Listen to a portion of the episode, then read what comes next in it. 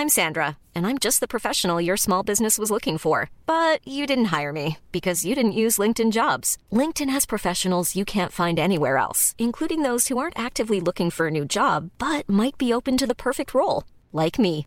In a given month, over 70% of LinkedIn users don't visit other leading job sites. So if you're not looking on LinkedIn, you'll miss out on great candidates like Sandra. Start hiring professionals like a professional. Post your free job on linkedin.com/people today.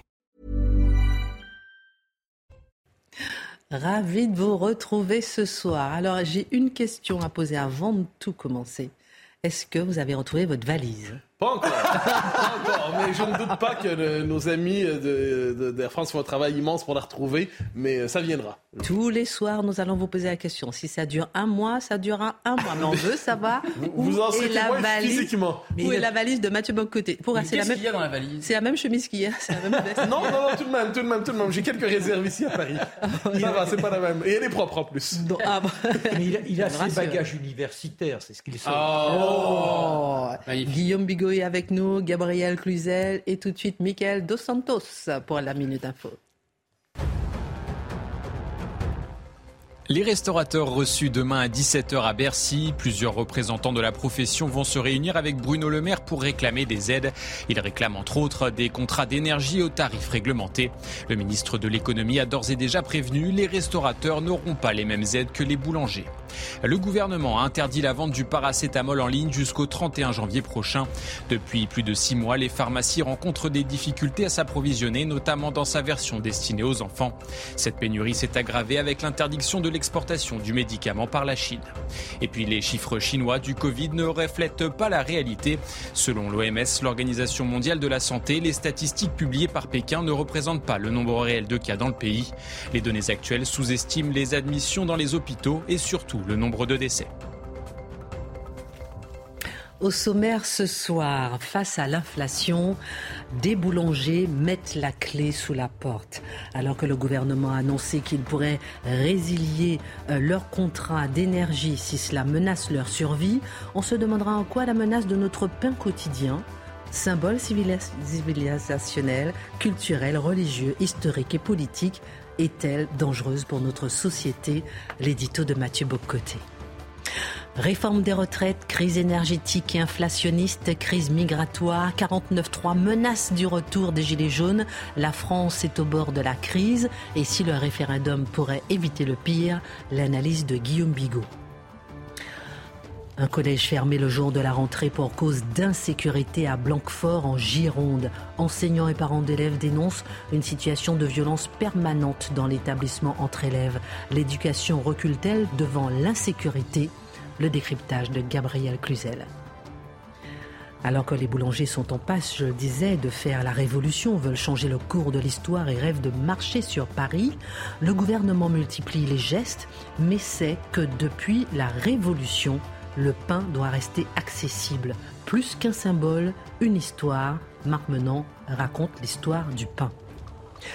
Depuis que la ville de Pantin est devenue symboliquement la ville de Pantine pour lutter contre les inégalités hommes-femmes, les femmes se sentent plus considérées.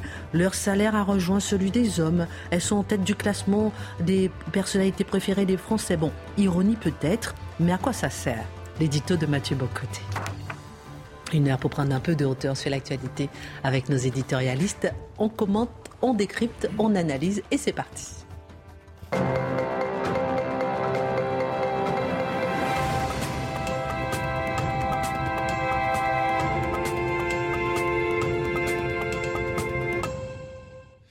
Alors, Charlotte Dornelas, elle est à Rome. C'est Gabriel qui qui est avec nous ce soir avec le plus grand plaisir. Mon cher euh, Guillaume aussi, ravi de vous revoir. Marc est en forme, comme d'habitude. On de se tenir. Et Marc m'a offert un, une- un bouquet d'or, enfin une fleur d'orchidée exceptionnelle, magnifique. Je vous adore. Je sais pas en quel honneur, mais je vous adore. et, euh, et mon cher Mathieu, en pleine forme, on attend toujours les nouvelles de la valise. Si jamais on, si jamais on peut avoir euh, Charlotte Dornelas de Rome, ça serait bien quand même qu'elle nous fasse un petit coucou. On va essayer de la voir au courant de l'émission pour faire un petit bisou à, à Charlotte. Elle est à Rome pour l'enterrement, évidemment, euh, de Benoît XVI. On sait que ça lui tient beaucoup à cœur. Et on lui demandera si elle a eu l'occasion, euh, la possibilité de voir le corps de Benoît XVI à la basilique Saint-Pierre. Alors on commence le petit sujet d'actualité. On fera un tour de table sur le wokisme parce que Pantine, euh, moi depuis qu'il y a Pantine, j'ai vu euh, des euros sur mon, mon bulletin de salaire. Euh, je me sens plus considérée, je me sens voilà patronne, je me sens chef, je me sens voilà l'inégalité homme-femme a complètement disparu. Allez, on en parle dans un instant. Mon cher Mathieu, c'est le sujet du jour. Celui qui alimente à la fois les passions et les craintes.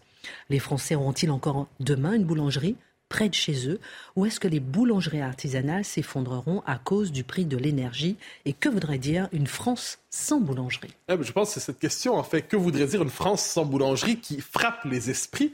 Parce qu'on voit, ce n'est pas... Alors, qu'il y ait une situation sociale de crise en ce moment, tous en conviennent. Toutes les catégories sociales sont frappées par la crise, tous les milieux sont frappés par la crise. on parle quand même depuis quelques mois de, de, coupe de courant pendant l'hiver, de coupe oh, d'électricité. Non, c'est fini. Ah. Olivier Véran a dit que la menace est Ah, ben c'est bien, ah. franchement, je vais mieux. On a, on a eu peur pour rien. On, retrouvera la baguette demain. alors, on, toute une série de craintes qui sont non pas des craintes de société prospère, mais des craintes de société archaïque. La peur du froid, la peur de la faim, la peur de ne pas être capable d'assurer la sécurité de sa famille. Donc des peurs qui, avaient, qui étaient censées qu'on devoir surmonter grâce à la société de prospérité, de consommation, de classe moyenne, elles remontent à la surface. Mais comment ces peurs peuvent-elles se transformer en, crise sociale? C'est si ces peurs s'accrochent à un mythe, hein, s'accrochent à un symbole. Alors, je sais que certains commentateurs, euh, on un peu myope, tendent à nous dire les symboles, c'est pas important, faut simplement toucher la vérité matérielle des choses. Mais ils oublient que les hommes ne sont pas faits que de matière, et c'est à partir des symboles qu'ils nomment leur réalité collective. C'est lorsqu'un symbole permet de nommer une situation qu'une mobilisation est possible. Qu'est-ce qu'on voit en ce moment? Eh bien, vous l'avez dit, le pain n'est pas qu'un aliment parmi d'autres. Le, pain n'est pas qu'un élément parmi d'autres du garde-manger. C'est un symbole à la fois universel, assurément, civilisationnel, et aussi en France. Et aussi en France, si on pense à l'histoire de la Révolution, ce n'est pas sans lien avec le rapport au pain, tout simplement. On en parlera avec Marc. Alors, qu'est-ce qu'on voit ici? Eh bien, on pourrait poser trois questions et trouver à chercher à y répondre. Est-ce que la baguette n'est qu'un morceau de pain parmi d'autres? Est-ce que le boulanger n'est qu'un artisan parmi d'autres? Et est-ce que la bou... appelé à disparaître, un peu comme le maréchal Ferrand est disparu, probablement les sculpteurs de bougies et ainsi de suite. Bon. Et est-ce qu'en dernière instance, est-ce que la boulangerie est un commerce comme les autres? Est-ce que finalement, nous sommes devant trois fonctions sociales qu'il nous est possible de remplacer par d'autres? Rien n'est grave, circulez, il n'y a rien à voir, tout va bien, cessez de vous inquiéter pour rien. Eh la réponse, c'est que ce n'est pas le cas. Le pain évidemment, pour peu qu'on prenne au sérieux l'idée d'une gastronomie française, d'une culture française, d'un symbole français, vu de l'étranger, en soit dit en passant. Quand on se représente le français à l'étranger de manière caricaturale, on l'imagine avec son béret et sa baguette. Si on veut faire un pas de plus euh, pour s'éloigner de la caricature, on l'imagine sur une terrasse avec fromage, vin, la baguette n'est pas loin, et ainsi de suite. Et si finalement ce symbole de la gastronomie française devient, et avec ce que ça vient, la boulangerie, la possibilité d'avoir le pain frais, pas le pain industriel, le pain qui est facilement facile d'accès, mais de qualité, eh c'est une part de, de l'art de vivre à la française qui disparaît. Euh, le boulanger. Alors, boulanger, c'est assez intéressant parce que c'est la figure par excellence de l'indépendant. Il incarne l'éthique du travail à l'ancienne, dans le bon sens du terme ici. L'éthique du travail à l'ancienne, c'est-à-dire il se lève tôt, il se couche tard, il travaille fort, il ne dépend pas des aides pour l'essentiel, et ce n'est pas un poste qui est lié à, fonction, à la fonction publique, c'est pas un poste subventionné, c'était une figure centrale dans la socialité du village ou du quartier ou de l'arrondissement. J'y reviendrai. Donc, il incarne un certain type de travailleur, d'artisan. Hein, c'est la figure de l'artisan. Et l'artisan, c'est important en France. À la différence, je reviendrai, mais la France est le pays des grands groupes du CAC 40, mais dans l'imaginaire économique et politique français, l'artisan joue finalement un plus grand rôle quelquefois que le grand groupe. Il faut le garder à l'esprit.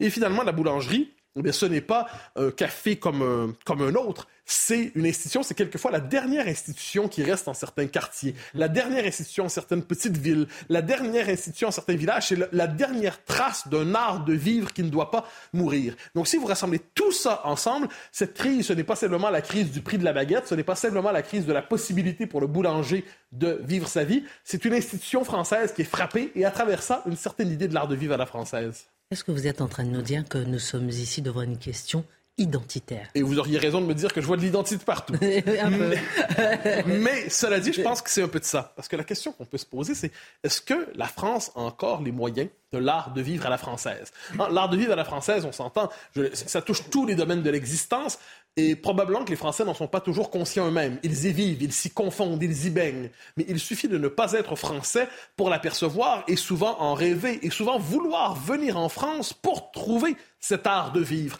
Or, ce qu'on nous présente souvent, c'est que l'art de vivre à la française, le modèle français, le modèle social français, on le présente de plus en plus comme étant inadapté aux exigences de la mondialisation, inadapté aux exigences de la modernité, inadapté désormais au coût de l'énergie, inadapté à l'industrialisation de l'alimentation. Et on présente finalement cet art de vivre qui représentait une manière d'aborder le monde, une manière de vivre.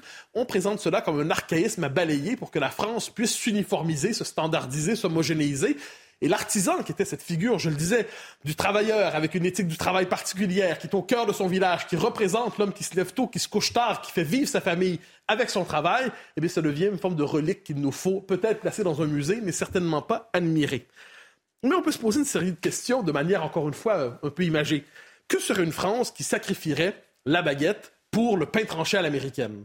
Ça, ça aurait moins de charme, je vous le jure.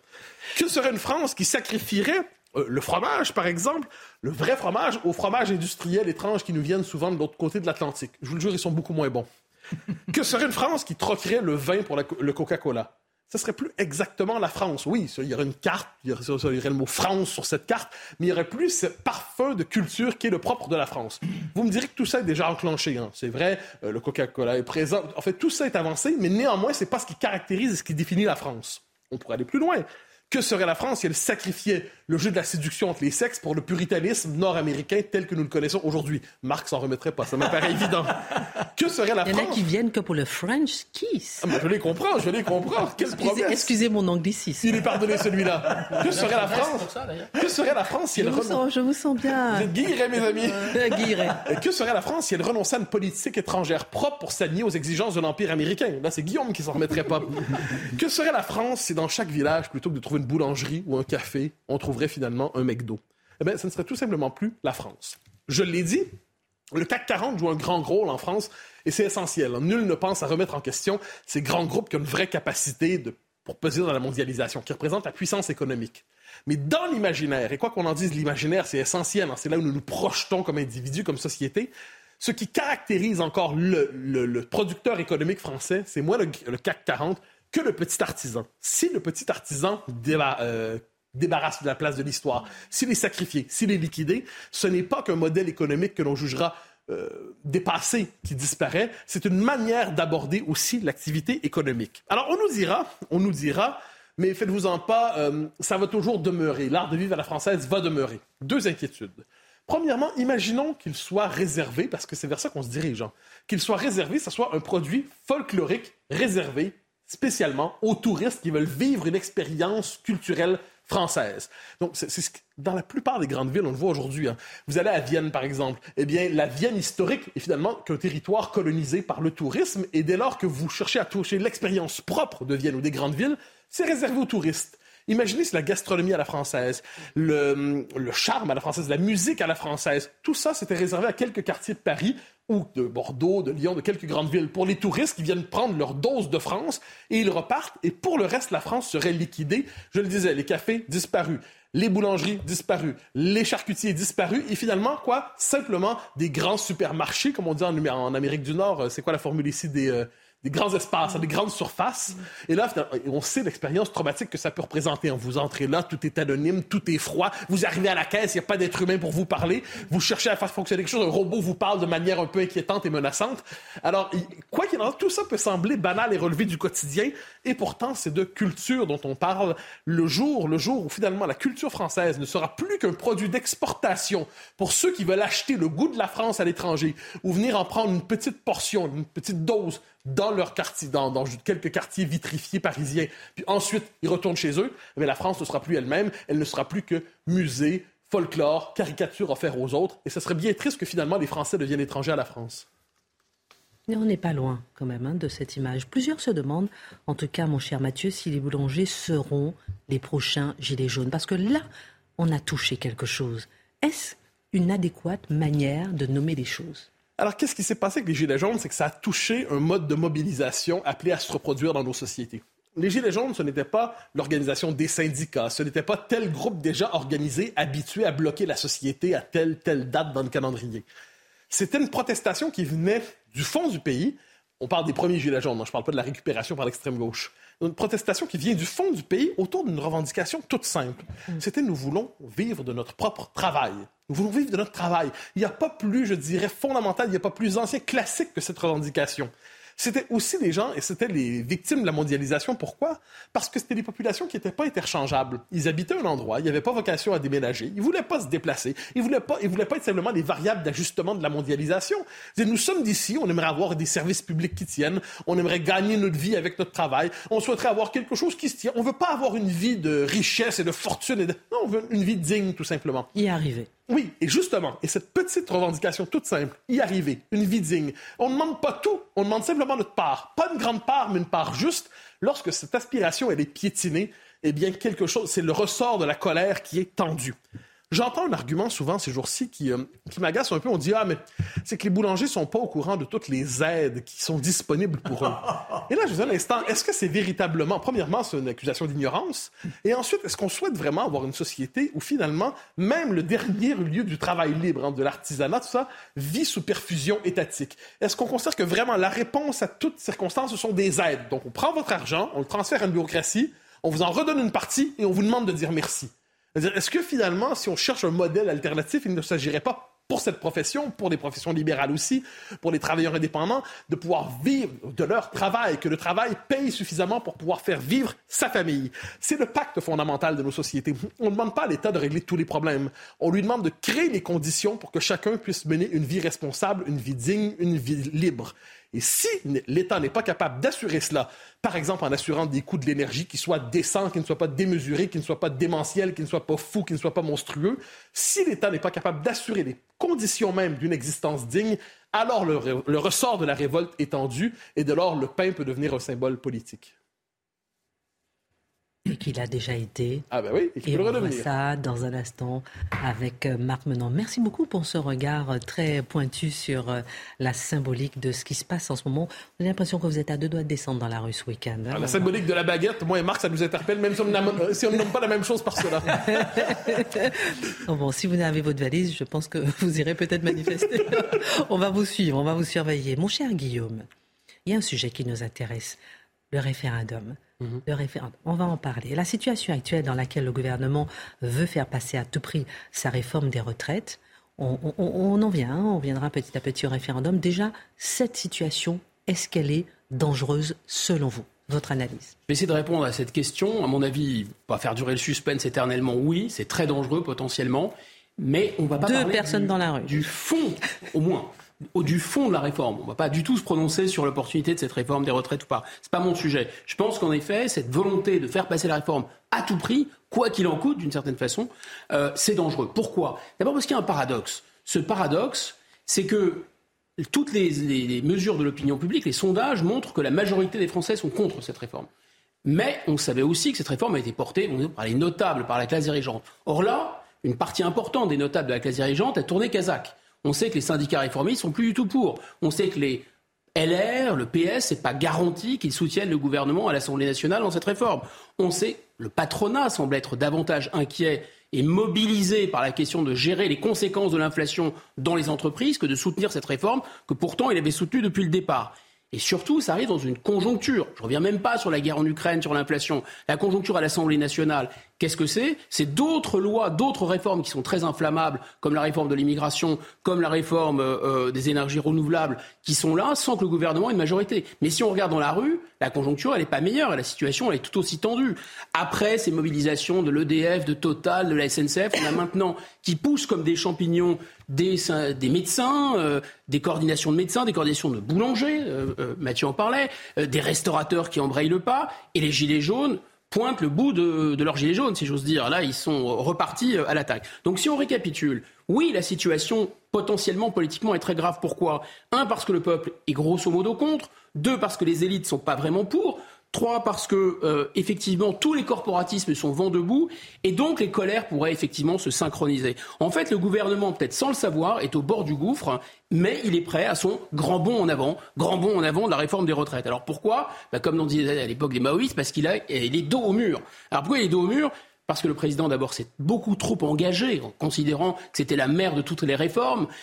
Il a a été reporté une fois, deux fois, trois fois. Donc on ne peut plus reporter maintenant et se cabrer devant l'obstacle. Et d'ailleurs, s'il se cabrait devant l'obstacle, eh bien ce serait même la gouvernabilité, ce serait même l'autorité du président de la République qui serait remise en question. Et donc on pourrait de proche en proche arriver à une crise de régime que personne ne veut, parce que tout le monde a des intérêts totalement divergents, mais finalement tout le monde pourrait tirer dans le même sens. Et là, la situation pourrait être difficilement récupérable. Les Gilets jaunes, souvenez-vous, les forces de l'ordre ont accepté de rétablir l'ordre. Mais Guy Mollet, en 58, il n'a pas été sauvé. Donc il n'est pas totalement impossible qu'on soit, sans qu'on le sache, je n'ai pas dit que c'était sûr, mais c'est plus totalement invraisemblable qu'on soit au bord d'une crise de régime. Jacques Julliard, dans un article vraiment formidable, je recommande à tout le monde dans le Figaro, mardi, n'a pas dit qu'on était au bord de la crise de régime, mais il a bien souligné à quel point la, la logique on peut dire la philosophie même de la Ve République était déjà abîmée. Abîmée par les partisans de la Sixième République, abîmée par euh, la souveraineté européenne, abîmée par de multiples révisions, abîmée par le fait d'avoir enterré le résultat du référendum de 2005. C'est une humiliation, c'est un affront impardonnable qui a été fait à la souveraineté du peuple français. Mais là, il propose et il pointe une solution, et on y vient, c'est le référendum. Pour lui, le référendum, non seulement pourrait éventuellement sauver cette réforme des retraites, et en tout cas éviter une crise de régime et, même retremper, disons, à la fois la légitimité du président de la République et même l'autorité du régime et du président de la République. Dès qu'on dit référendum, ça, il y a tout un inconscient. Ah oui. On appel à tout un inconscient. Alors, est-ce que selon vous, le président de la République. Sur sa gousse d'ail et son. oui, un peu, ça, va des rétro. Va des rétro. Est-ce que selon vous, le président de la République serait prêt à utiliser le référendum pour faire passer sa réforme des retraites Je ne suis pas dans sa tête. La seule chose qu'on peut dire, c'est qu'il n'a pas l'air euh, il n'a pas l'air d'être totalement contre en principe, mais il n'a pas l'air d'être franchement pour non plus. Enfin, c'est du en même temps. Le 11 avril 2022, il disait Je n'exclus pas de recourir au référendum mais je n'exclus pas. Enfin, c'est quasiment une double négation, c'est pas du tout une affirmation. En fait, le président de la République, ça a beaucoup filtré, est tout à fait contre le fait d'utiliser le référendum pour l'instant euh, pour faire passer cette réforme des retraites. Alors pourquoi? Il mobilise trois arguments qui sont des arguments assez classiques chez les contenteurs du référendum. D'abord, un, il dit, il répète, les gens qui ont voté pour moi ont donc automatiquement voté pour la réforme des retraites.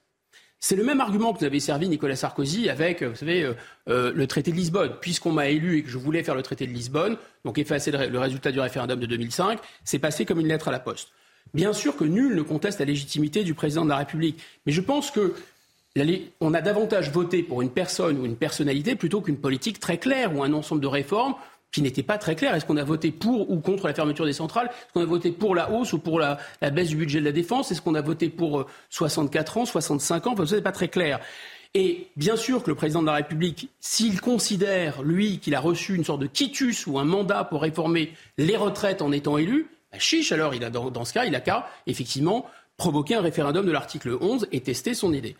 Deuxième argument, contre cette idée de référendum pour faire passer la réforme des retraites, c'est que les gens, généralement, ne comprennent pas la question qu'on leur pose quand on les mobilise pour un référendum. Surtout si la question est technique. Et là, sur la question des retraites, elle est technique. Alors, c'est sûr que le gouvernement n'est pas aidé en matière de pédagogie pour expliquer ce qu'il veut faire en général et en particulier sur les retraites par un Bruno Le Maire, par exemple. Si on écoute le jargonnage euh, permanent de Bruno Le Maire, c'est fou. Là, le gouvernement, et c'est plutôt une bonne idée, vient d'aider les boulangers en leur accordant euh, une, aide financière. Et Bruno Le Maire, lui, il parle, je, cite, c'est tellement fou, je ne sais même pas comment il a trouvé ces termes, rendre visible l'amortisseur gouvernemental sur les factures.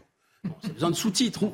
Totalement, euh, ça se mélange un peu là-haut. Bon, ensuite, il y a une sorte d'incroyable paradoxe, parce que mobiliser, convaincre, séduire même d'une certaine façon, c'est bien quand même la force du président de la République. S'il y a quelque chose qu'il aime faire, en tout cas, je ne sais pas s'il sait le faire, mais il aime le faire, c'est ça. Il organise des consultations en ligne, il va répondre en direct sur les réseaux sociaux, euh, il va débattre pendant des heures et des heures, souvenez-vous, avec les maires euh, pendant le grand débat, et il ne voudrait pas organiser un débat et convaincre sur ce qu'il considère comme le cœur de sa politique comme c'est étrange. Mais qu'est-ce qu'un référendum, en fin de compte, si ce n'est justement un grand débat? Mais attention, c'est un grand débat pour les grandes personnes. Donc à la fin, on vote. Ça, c'est toute la différence peut-être. Enfin, le troisième argument, c'est que les gens ne vont pas répondre à la question qu'on leur pose quand on le mobilise pour un référendum, mais ils vont transformer la question en un plébiscite pour ou contre la personne qui pose la question. Alors, il est toujours loisible au président Macron de faire comme le président Chirac, c'est-à-dire je perds, je reste quand même. Voilà, de toute façon, quel que soit le, résultat du référendum, je resterai.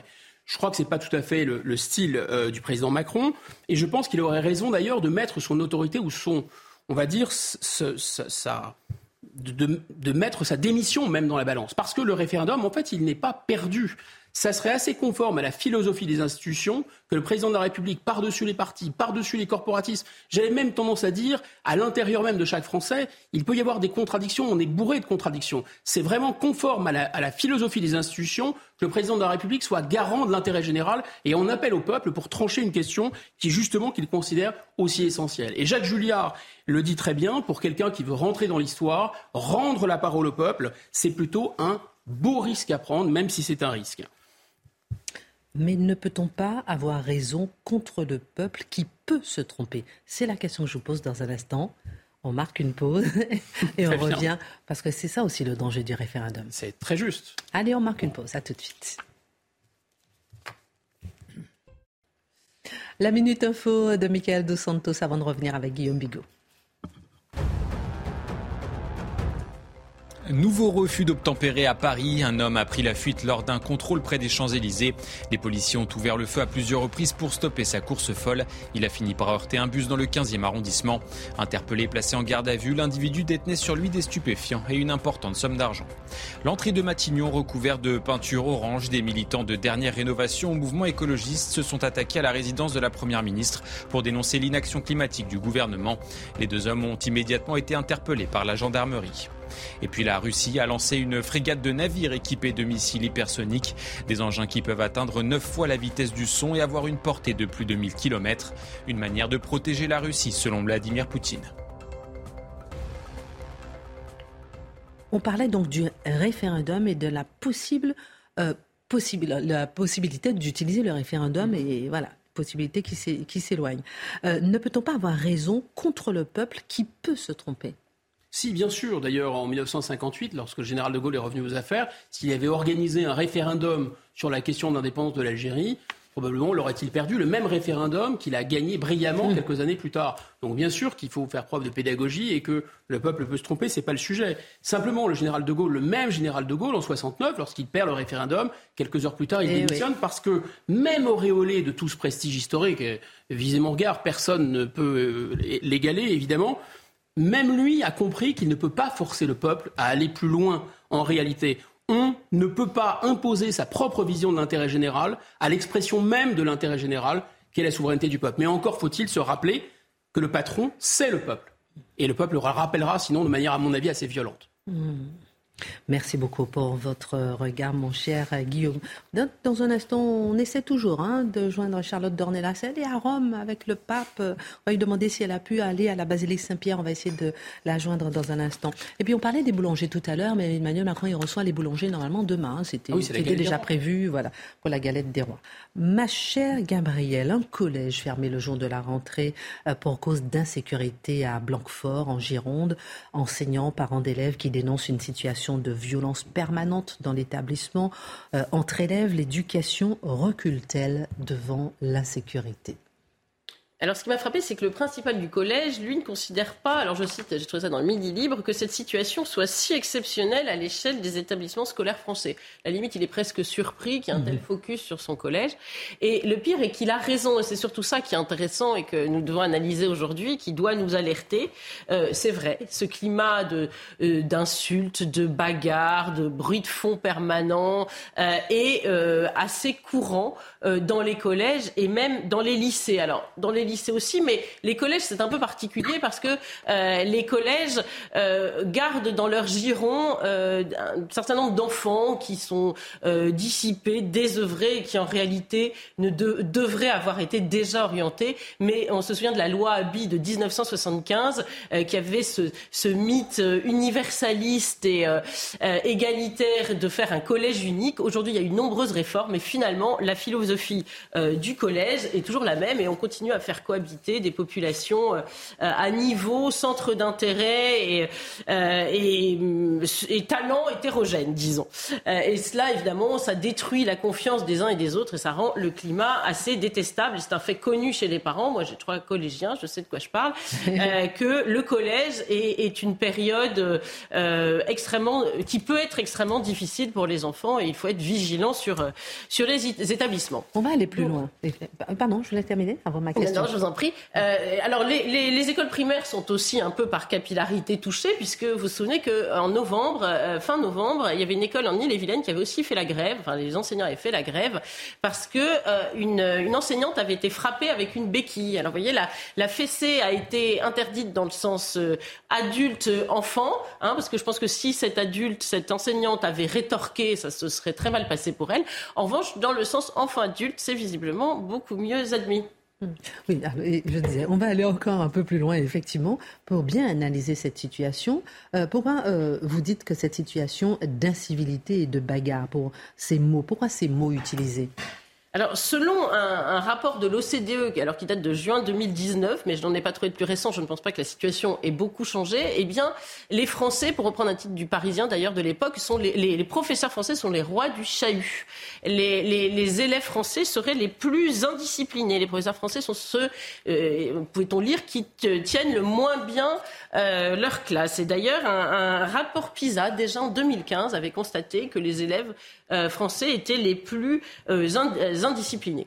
Alors évidemment, vous vous souvenez tous, à l'automne 2018, du hashtag pas vague, qui était parti du lycée Édouard Branly de Créteil. Alors il y avait un jeune qui avait mis, de 16 ans, qui avait mis en joue un, professeur avec un pistolet qui se révélera factice, mais quand même, c'est un, pistolet airsoft, une arme airsoft qui, à bout, portant, peut, crever un œil. Alors ça, de vague, ça avait été le MeToo des profs. On avait vu à ce moment-là s'égrener pendant des semaines et des semaines des témoignages de lassitude, de solitude, de rancœur euh, envers une hiérarchie qui finalement soit minimisait, euh, soit doutait de leur autorité naturelle, soit mettait finalement sur le même plan euh, la parole du prof et celle du caïd. Alors je me souviens d'une citation, je me permets de vous la lire parce qu'elle m'avait frappé à l'époque sur Twitter. Pas de notes, pas de redoublement, pas trop de gommettes rouges, pas trop de punitions, pas trop de retenue, pas trop d'exclusion, pas trop de vocabulaire trop technique et pas de vagues, surtout. pas d'éducation non plus, du coup. Évidemment. Alors, les, professeurs avaient déversé euh, leur, angoisse sur la toile, alors les profs de banlieue sensibles, mais pas seulement. Et c'est là qu'on voit que euh, c'est une philosophie générale de l'éducation qui a changé. Existe le magistère des profs devant le, le silence des élèves face à lui pour l'écouter, la hiérarchie des savoirs, la, la discipline l'autorité et puis surtout la coercition toutes valeurs réputées éminemment euh, réactionnaires et qui ont donc été décrétées persona, personné non gratté dans l'éducation nationale par les pédagogistes euh, post-68 a Alors, vive l'enfant roi. Et cet enfant roi élevé après mai 68, aujourd'hui a des enfants, parce que la première génération a des enfants. Bon. Et eh bien, vous savez, c'est comme toutes les monarchies, c'est héréditaire. Donc l'enfant roi de l'enfant roi est toujours roi. Et mieux que ça, il est vraiment euh, tyran. Et on voit bien que euh, tant la hiérarchie de l'éducation nationale que les parents ont bien du mal à s'y opposer. On voit que les professeurs, les enseignants ne sont soutenus euh, ni par la hiérarchie, ni même par les parents. Qu'est-ce qui reste finalement à ces enseignants? Quelle marge de manœuvre? Eh bien, pas grand-chose, parce que euh, un prof sans autorité, c'est comme un général sans armée, évidemment. Alors, à Blanquefort, euh, on pourrait dire il ne s'est rien passé de dramatique. Pas encore. Euh, c'est bien pour cela que les professeurs euh, en grève parlent d'école en danger. C'est un climat. Et parmi les éléments de ce climat euh, qui, rendent l'heure de cours proprement insupportable, il y a par exemple le bavardage incessant. Alors ça paraît bien faible, presque gentillet, à, à côté du racket, de la violence, de la drogue, mais c'est une plaie. Et je me souviens d'un essai qui m'avait beaucoup frappé d'une prof normalienne qui s'appelle Florence Enuel, qui avait écrit en 2012 qui a publié chez Fayard en 2012 un essai intitulé Le bavardage, parlons-en enfin. Et elle dénonçait ce fléau, cette espèce d'une hydre euh, à, 30 têtes, qui a deux hypocrites gardes du corps qu'on appelle Il euh, n'y a pas que moi et je parlais pas, voilà, qui roule toujours des grands yeux indignés dans la classe. Et, euh, alors, si vous, je sais pas si vous avez lu ce livre, mais c'est très intéressant parce que Florent Seignol est un professeur qui le dit d'ailleurs, euh, plutôt de sensibilité de gauche et qui pendant 15 ans a essayé de tout résoudre sans infliger de, punition. Et puis finalement, elle s'est rendue compte que c'était euh, proprement insupportable. Et elle dit, le bavardage a ceci de commun avec le viol, c'est que la victime, confusément honteuse, n'ose pas se plaindre. Sa hiérarchie lui dit si vous êtes bavardé, finalement, elle utilise cette expression, c'est que vous n'avez pas euh, d'autorité naturelle. Alors elle, en a eu marre et dans ce livre, elle a fait une espèce de, elle appelle ça son coming out. Oui, je suis une prof bavardée. Euh, et, est-ce que cela fait de moi défendre des valeurs universelles qui restent d'actualité pour toute activité intellectuelle comme l'attention Est-ce que ça fait de moi une prof euh, réactionnaire? Et en réalité, elle dénonce une génération du je parle donc je suis qui porte sa logorée en bandoulière comme un ISPAC, euh, ces adolescents qui, pour lesquels la parole est finalement un, besoin naturel, qui ne maîtrisent pas plus leur langue qu'ils maîtrisaient leur sphincter dans leur jeune, jeune âge. Et elle, euh, elle, en veut aussi. Euh, c'est elle qui le dit, ça. Et, hein, Gabriel, c'est elle qui le dit euh, C'est peut-être moi qui l'ai traduit ainsi, pardon. Je, je vous cherche une petite échappatoire.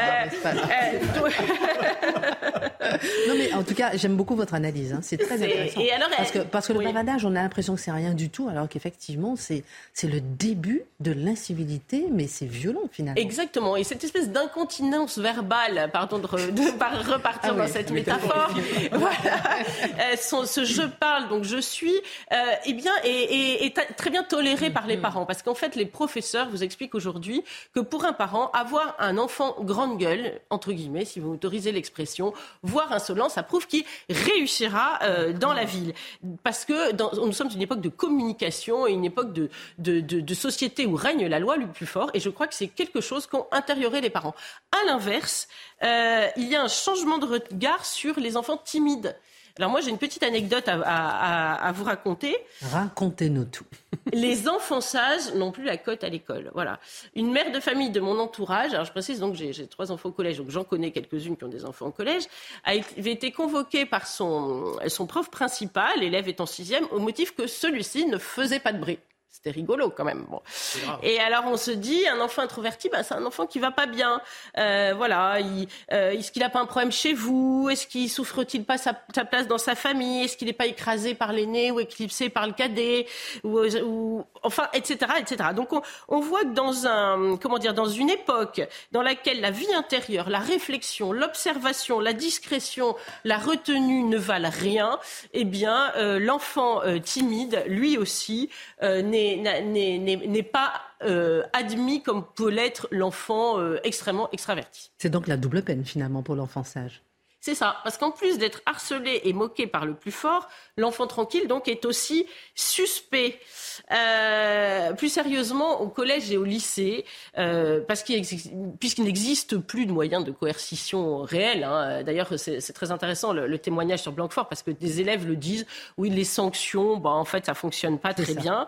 Eh bien, il arrive souvent que euh, les professeurs tentent d'apprivoiser ces caïds, ces beaux parleurs qui les interrompent à tout va. Vous savez, c'est un peu comme dans les quartiers quand la police et la justice ne sont plus là, on achète la paix civile en mettant dans sa poche des caïds. Alors dans des joutes oratoires, euh, on fait mine de ne pas entendre euh, les réparties respectueuses, on essaie de mettre les caïds dans sa poche. Euh, et l'introverti, lui, nature pas du tout la sympathie, voire quelquefois on, se sert de lui pour, bah, pas toujours, hein, c'est un peu caricatural ce que je dis, il y a bien des professeurs qui sont très attentifs aux, aux introvertis, mais plus d'un m'a fait ce récit. Euh, et, et l'acclame même de sarcasme parfois pour mettre dans sa poche les, cadis, les caïds. Alors machin, vous avez l'air amorti, pas assez dormi cette nuit, et les autres se euh, tordent de rire. Donc on voit qu'aujourd'hui, euh, euh, la, la, la, génération, notre génération d'enfants, est implicitement encouragée à faire du bruit. Est-ce que la paix des écoles ne passerait pas donc par la réhabilitation de la valeur discrétion? Exactement. Hmm. Et vous avez bien raison. La discrétion et puis par un, une autre valeur, euh, celle du bien commun contre l'identité particulière. Mhm. Alors, euh, bien dit. Non, non, bien, pardon.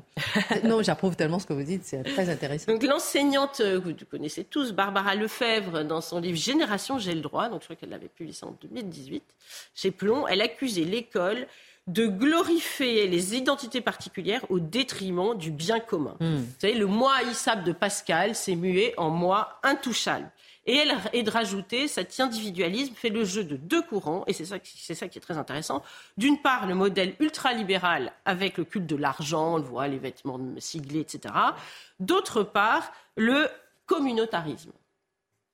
Pourquoi? Parce que le corollaire est là des dizaines d'années de relativisme et d'individualisme dans l'école ont fait le lit d'un autre souci épineux qui nous a occupé tout l'automne, les coups de butoir de l'islam radical. Euh, et ben en fait, l'offensive islamique qui passe par une visibilité, euh, de, par sa visibilité dans l'espace public, rentre euh, en France comme dans une mode de beurre, et même une mode de beurre laissée une matinée d'été hors du frigo, si vous voyez ce que je veux dire, parce que loin d'y faire obstacle, notre société met de la, de la graisse dans les rouages. Nos défenses immunitaires ont été annihilées par le, le relativisme 68 arts. Et euh, après 50 ans d'interdit d'interdire, n'importe qui peut devenir n'importe comment au lycée, en gothique, en bitnique, en psychédélique, pourquoi pas en fanatique islamique. Pour Blanquefort, est-ce que, moralité, dernier mot, est-ce que la solution serait l'uniforme, à vous entendre? Alors, c'est pour ça que du, du, du, RN à Renaissance, en passant par LR, hein, j'ai pas entendu LFI, en revanche, je crois qu'ils y restent très opposés, on a ressorti ces derniers mois du grenier l'idée de l'uniforme. Alors, l'uniforme, c'est par essence holiste, c'est pas individuel, parce qu'un uniforme tout seul, c'est plus un uniforme, nous sommes d'accord. Euh, donc, ONI, pendant des dizaines d'années, hein, euh, il faut le dire, on lui couvre, découvre aujourd'hui mille vertus, jusqu'à l'université, recommande Aurélien Pradier. Pourquoi pas de la couveuse euh, à l'EHPAD. Alors, on aime l'appeler euh, chez Renaissance la tenue commune. Et c'est pas si idiot parce que en réalité on découvre la lune en, enfonçant un peu des portes ouvertes, mais euh, euh, il faut avoir le même référentiel, une tenue commune, mais aussi une langue commune, un savoir-vivre commun, des mœurs communes, une civilisation commune, des mythes fondateurs communs. Et voici ce qui cimente et l'unité et favorise la paix sociale. Donc bientôt à Blanquefort peut-être l'uniforme. Alors je ne pense pas que ça résoudra tout, mais mm. à minima, ça donnera un apaisement visuel euh, favorable à la discipline générale. Merci beaucoup. Il faudrait peut-être l'uniforme aussi dans toute la France. Bien. En tout cas, merci beaucoup pour votre regard. Il y a une grande inquiétude en ce moment en France qui concerne nos boulangers. On en a parlé il y a quelques instants. Le prix de l'énergie qui explose. Vous avez parlé de la symbolique, justement, euh, du pain. Et on va s'arrêter avec vous, euh, Marc. On parlait du côté civilisationnel, religieux, politique, historique. Le pain, notre pain quotidien, ça fait euh, référence à quoi? Bah Déjà, là, vous avez quatre déclinaisons possibles. puisque vous prenez quatre points que l'on pourrait alimenter, si je puis dire, chacun dans son domaine et trouver la veine créatrice. Si on est dans l'histoire du pain en général, il nous faut d'abord oublier la logique religieuse, mais qui est très importante. J'y reviendrai tout à l'heure. Le pain en tant que tel, ce qui est invraisemblable, des recherches très récentes, qui ont à peine 3-4 ans, nous ont permis de mettre à jour en Jordanie des miettes. Il y avait exactement 642 fragments alimentaires dans un foyer. Et là, 24 miettes. Et on a pu déterminer que ces miettes étaient celles de morceaux de pain, mais pas n'importe quel morceau de pain. Il y avait de l'orge et également du blé sauvage. C'est un pain qui avait été travaillé, il avait été brisé, décortiqué, écrasé, tamisé, mélangé à de l'eau. Il y avait une pâte et cette pâte avait été placée sur des pierres chaudes afin de pouvoir être mangée. C'est extraordinaire parce que ça remonte à 14 400 ans. 14 400 ans en Jordanie.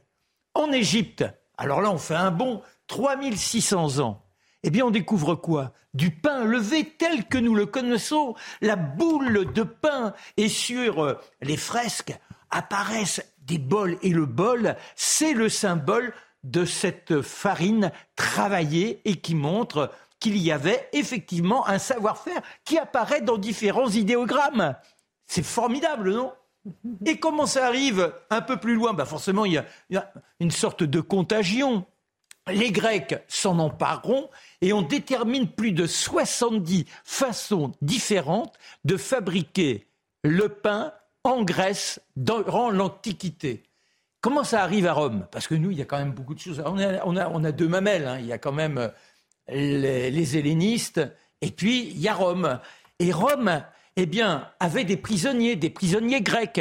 Et parmi ceux-ci, certains connaissaient la pratique du pain, de telle sorte qu'ils vont communiquer aux uns et aux autres cette manière de travailler les grains. Et on est toujours, alors on a soit de l'orge, soit du millet, soit euh, du froment, mais ça marche tellement bien que sous l'empereur euh, l'empereur euh, Philippe Auguste, oui, l'empereur Philippe Auguste, on, on a 239 boulangeries à Rome. 239 boulangeries. Et que se passe-t-il chez nous pour euh, ah. parce que ah bah oui, il faut ah, revenir à Matthieu. À la France, à la France. bon bah déjà à Rome forcément, les Gaulois ont fini par trouver. Ça ne signifie pas qu'ils ne travaillaient pas le grain, mais ce n'était pas du pain levé, c'était de la galette. Bonjour à mes camarades bretons. Vous voyez, ils l'ont gardé la galette. Et les premiers éléments qui nous mettent en contact du pain, c'est sous Philippe le Bel. Philippe le Bel a même un édit où il autorise le bourgeois à fabriquer chez lui, pour recevoir ses amis, son pain. Il réglemente aussi. Et Charles V, quelque temps plus tard, exige que ce pain ait une certaine dimension. On ne peut plus vendre du pain, du pain pourri. Il n'est plus question d'avoir du pain qui a été au contact des souris. Bref, de faire un pain de dignité, car on avait nombre de pauvres qui se trouvaient malades à force de manger des pains à moitié moisis.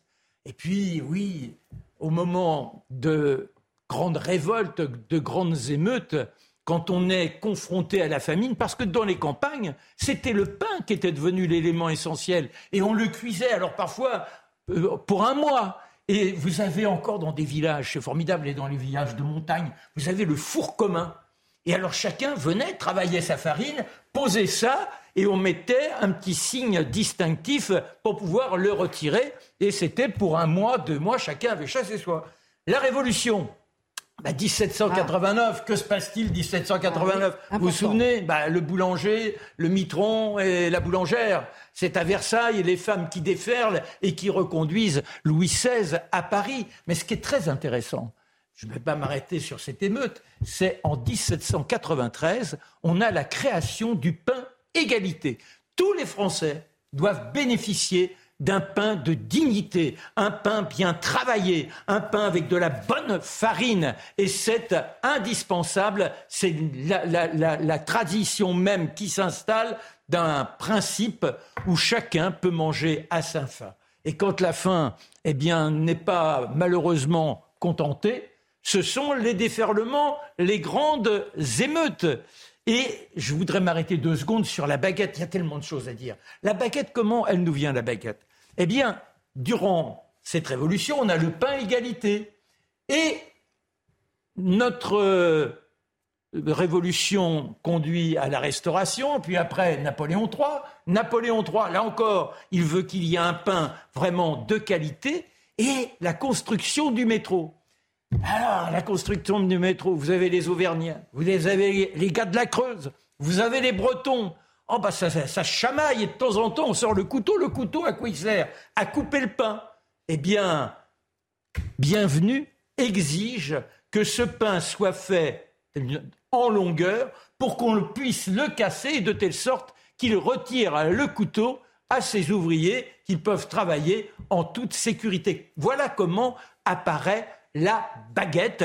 Elle se normalisera. Et c'est dans les deux guerres. Alors n'oublions pas, parce que c'est le petit mot religieux, dans la Bible, il y a le pain, il y a une sacralisation du pain, c'est l'élément de la fraternité, c'est le corps du Christ, mais déjà sous Abraham, Moïse également donne le pain quand il part en Égypte, il donne le pain à ces immigrés qui sont avec lui, le peuple de l'exil. Et n'oubliez pas la prière, même pour les impies comme moi, donne-nous, mon Dieu, notre pain quotidien. Amen. Merci beaucoup, euh, mon cher Marc. On va faire justement de la, de la, de la, du pain quotidien à, à, à Charlotte. Il n'y a qu'un pas, justement. On va essayer de la joindre.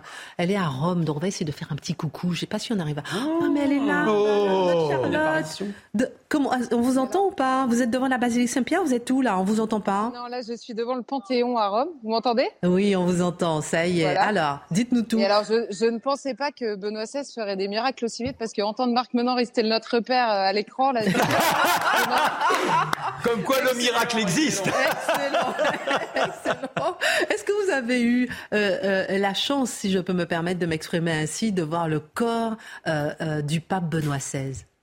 Et oui, j'ai pu aller me recueillir à l'intérieur de Saint-Pierre de Rome, de voir le corps de Benoît XVI et de, voir surtout tous les pèlerins venus du monde entier, c'est extrêmement émouvant. Hein, venir euh, euh, bénir, euh, se recueillir euh, devant le, corps de Benoît XVI dans cette basilique où tant de papes, euh, et notamment les papes qui sont canonisés, sont enterrés. C'est absolument magnifique. tandis que sur la place Saint-Pierre se prépare voilà, la messe d'enterrement qui aura lieu demain matin. Donc c'était un moment particulièrement émouvant. Je vous ai tous, toute l'équipe de Face à l'info et tous les gens qui nous regardent portés vraiment dans mon cœur. Merci infiniment, euh, Charlotte. Merci de nous avoir fait ce coucou. Vous nous manquez ce soir et on espère vous rejoindre euh, vite la semaine prochaine. Rentrez en pleine forme et bonne funérailles, si je puis me permettre de m'exprimer ainsi, en tout cas à Rome avec euh, Benoît XVI et toute l'intensité d'émotion qu'il y a sur place. Merci beaucoup, Charlotte. Un mot, un tour de table très rapide avant votre Charlotte, je suis très fatiguée aujourd'hui. Ça se voit. Pardon. Excusez-moi, je mélange les mots. Mais avant votre chronique sur la ville de Pantin, j'ai envie d'entendre peut-être un ou deux d'entre vous sur la ville de Pantin qui a rebaptisé euh, Pantin en Pantine pendant un an en signe d'égalité homme-femme. Je sais pas. Je commence par vous, euh, Guillaume. Euh, qu'est-ce que ça vous évoque? Est-ce que justement le wokisme est en train de tout emporter, ou bien est-ce que finalement ce n'est pas si grave? Alors d'abord, ce que ça m'évoque, c'est en lien direct, je pense, avec l'édito euh, formidable qu'on a entendu sur l'école, parce que c'est vraiment ça, c'est le, fait d'abaisser, de vouloir euh, euh, éliminer toutes les frontières, toutes les limites, toutes les règles, enfin le, concept de la loi, c'est-à-dire que plus personne ne supporte la moindre frustration. C'est aussi l'idée de se mettre en avant. on parle de pantine, comme ça, ça va attirer l'attention, on va faire du buzz. Mais cette idée de ne pas vouloir mettre de limites, bizarrement, avec le wokisme, ça suscite ensuite la volonté d'interdire. Et ça, je trouve ça absolument fascinant. Parce que c'est le culte de l'absence d'interdiction qui génère l'interdiction. Très rapidement, Gabriel, très rapidement, Marc. Euh, alors, Pantin et Wokim, c'est encore deux sujets euh, différents. Euh, Pantin, Pantine, je trouve ça absurde parce qu'il est même insultant pour les femmes, qu'il n'y a pas la, la, je pense, euh, une seule femme qui trouve sa condition améliorée avec Pantine. Hein, pardon, le même jour, moi, ça m'a frappé. Jeanne Villiers a décidé euh, d'éteindre les lumières la nuit. Ça, ça me paraît un sujet pour les femmes, les rues sombres, pardon, mais les babysitters qui reviennent, les médecins, urgentistes, etc. Et quant au wokisme, bah, c'est une religion avec ses grands prêtres. Et il faut quand même s'en méfier parce qu'elle connaît pas la rédemption. Vous voyez, on parlait d'une autre religion tout à l'heure, mais là, c'est et il y a des Torquemada qui, qui, qui, nous guette au coin du bois. Donc c'est vrai que c'est assez effrayant. Non, mais c'est une version terrifiante. C'est-à-dire que de plus en plus, on a l'impression qu'on desservelle la jeunesse, qu'on lui, on la prive du bonheur de la langue. C'est-à-dire que cette langue qui doit offrir toutes les subtilités, qui doit vous porter, vous transcender, comment pouvoir séduire votre partenaire, séduire votre camarade avec les mots, tout ça n'apparaîtra plus puisqu'on cherche du sexe dans les mots. C'est quand même extraordinaire. Et posons-nous la question, puisque elle est là-bas, Charlotte, on dit une éminence et non pas un éminence. Vous voyez, c'est pas une question de sexe, les mots. Et vous, mon cher Mathieu le wokisme, pour moi, c'est, c'est le 1793 de notre époque. En 1793, 1917, 1968, avec sa dimension maoïste, et le début des années 2020, c'est la nouvelle terreur, c'est la nouvelle tentation totalitaire qui se déploie dans tous les domaines de l'existence. Alors justement, là, on a d'abord quoi? Une blague, finalement, pour la ville de Pantin. Et est-ce qu'il faut rire, pleurer, s'inquiéter? Vous avez tout à fait raison. On a d'abord cru, on a voulu croire une blague, parce qu'on s'est dit qu'il n'y a pas sur Terre quelqu'un d'assez crétin pour décider. C'est un peu dur quand même. Ah, non, non, non, il a raison. C'est dur avec les crétins. L'idée de passer de Pantin à Pantine et croire. C'est son idée. Il n'y a pas de. Je me laisse. Euh, pour, on appelle ça en prétendant, grâce à cela, lutter pour l'égalité des salaires, contre les violences sexuelles et sexistes, et lutter contre les préjugés qui habiteraient encore l'esprit des deux sexes, notre première réaction, c'est de dire soit c'est une blague, soit, comme je dis, c'est une idiotie majusculaire. Mais, mais, la grande erreur qu'on fait trop souvent, et j'appelle ça l'erreur de la droite bourgeoise, c'est lorsqu'on voit ces manifestations, bon, du wokisme là, c'est l'écriture inclusive poussée jusqu'à la folie, c'est de dire, ah, ça va passer. Ils vont vieillir, ils vont prendre de la bedaine, ils vont aller un peu mieux, ils vont, ils vont devenir de bons bourgeois aussi, et ils vont laisser ça de côté. Mais c'est faux cette volonté de tout abolir, de tout déconstruire, de changer le nom des, changer le nom des villes, changer, euh, de voir du racisme dans l'enseignement des mathématiques, de vouloir tout soumettre à l'écriture inclusive, de dissoudre l'homme et la femme au nom de la théorie du genre. Tout ça, tout ça, c'est une idéologie dominante aujourd'hui. Ce n'est pas une idéologie marginale. En Amérique du Nord, c'est l'idéologie dominante. Et elle colonise, elle pénètre peu à peu l'Europe euh, à travers les institutions européennes, à travers une partie de la gauche européenne. Et là, on en arrive à ce moment de folie où on prétend passer de Pantin à Pantine et par là faire tomber une fois pour toutes le patriarcat. Sans s'intéresser par ailleurs euh, à la domination, la peur que subissent les femmes dans ces quartiers, au voile, à l'islam radical. Ça, ça c'est pas important. Mais Pantine, oh ouais. Moi, j'aime bien Bertrand Kern. Est-ce qu'on ne devrait pas euh, se contenter d'en rire? Est-ce qu'on ne fait pas peut-être un peu peut-être trop d'honneur au maire de Pantin? Non, justement. Je comprends votre réaction. Hein, parce que je pendant un instant, on la partage. On va quand même pas donner de l'intérêt à ce personnage. Et pourtant, on se contente d'en rire, mais eux sont très sérieux. Eux sont très sérieux. Il faut comprendre que l'esprit de sérieux se conjugue avec la bêtise et ça donne normalement le fanatisme. Hein. C'est une forme d'équation mathématique. Or, c'est ce que nous avons dans nous, des gens très sérieux qui, eux, n'ont pas l'intention de transiger. L'écriture inclusive, qu'est-ce que c'est? Parce que c'est la logique de l'écriture inclusive ici. Ça consiste à affirmer que la langue française serait en fait un système de domination patriarcale hétérosexiste. Autrement dit, grand méchant homme blanc dominant domine la langue. Et ensuite, il faut détruire la grammaire, il faut détruire l'orthographe, il faut détruire le dictionnaire pour être capable de libérer les minorités étouffées par les règles de la langue pour qu'advienne un monde paradisiaque. C'est une folie, c'est une vision paranoïaque de la langue. Et en dernière instance, on peut s'amuser, hein, parce que d'ailleurs, l'humour ça veut dire il faut critiquer ça très sérieusement, et ensuite l'humour peut s'en mêler de drôles de manière. Je note certaines euh, sur, les réseaux sociaux, c'était assez drôle. Hein. Certaines aujourd'hui, plusieurs. Allez, faites-nous rire. Ah non, enfin non, j'ai plein de. On a une dernière minute. On a combien de temps? Une minute encore? Faites-nous rire. Non, non, je n'ai pas la prétention d'être un humoriste. On a une bonne minute. Imaginons qu'on décide de féminiser la ville de Mâcon. Euh, ça, ça, ça, sonne bizarrement. Euh, vous trouvez Alors, on peut aussi décider de féminiser les noms pour être capable ou le masculiniser. Hein. Poutine est très méchant. Poutine, ça sonne féminin. Pourquoi on l'appellerait pas Vladimir Poutin? Hein, ça, plus simple. Nicolas Sarkozy. Hein, et qui veut tendre la main à l'autre segment de l'électorat. On pourrait l'appeler Nicole Sarkozette. Et Gérald Darmanin, Géraldine Darmanen. Et pour ça, mon ami Guillaume. Oui, mais naine, naine. Bigote. Hein, oh. Et, et, et, Pascal déconstruira. Pascal Praude. Euh, je veux dire, on est dans cette logique. Si on décide de suivre la logique du maire, et lui croit être intelligent, lui croit être sérieux, lui croit être innovateur, lui croit faire l'étape de plus pour déconstruire justement les résidus du patriarcat dans la langue.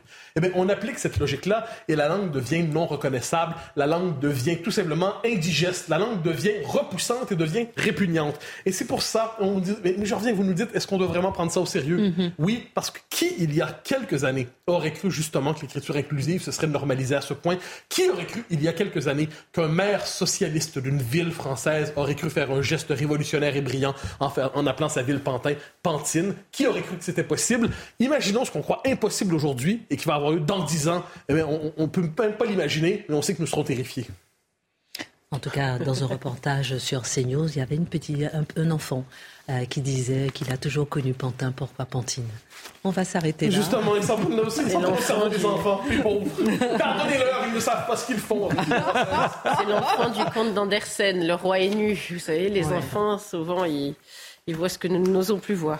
Exactement. Merci ma chère Gabrielle. On vous voit demain. Merci mon cher Marc. Merci pour les fleurs que vous m'avez offertes, qui, me, rendent vraiment si heureuse. Merci à vous deux les garçons. Et à demain tout de suite Pascal Pro. La Minute Info tout de suite. Olivier Véran rassure sur les risques de coupure. La menace semble s'écarter. Ce sont ses mots. 42 réacteurs nucléaires sur 56 sont actuellement en service. Le porte-parole du gouvernement appelle toutefois entreprises et citoyens à maintenir les efforts de sobriété énergétique. Un rapport accable le ministère de la Santé. Il pointe du doigt des dysfonctionnements dans sa gestion de la crise du Covid-19. Il a été rédigé par l'inspection générale des affaires sociales. Il soulève notamment le manque d'effectifs pour décider d'une stratégie sanitaire. Et puis une journée de deuil national au Portugal ce jeudi en mémoire du pape Benoît XVI. Il sera inhumé demain. Les funérailles seront présidées par le pape François sur la place Saint-Pierre de Rome. De nombreux fidèles sont attendus.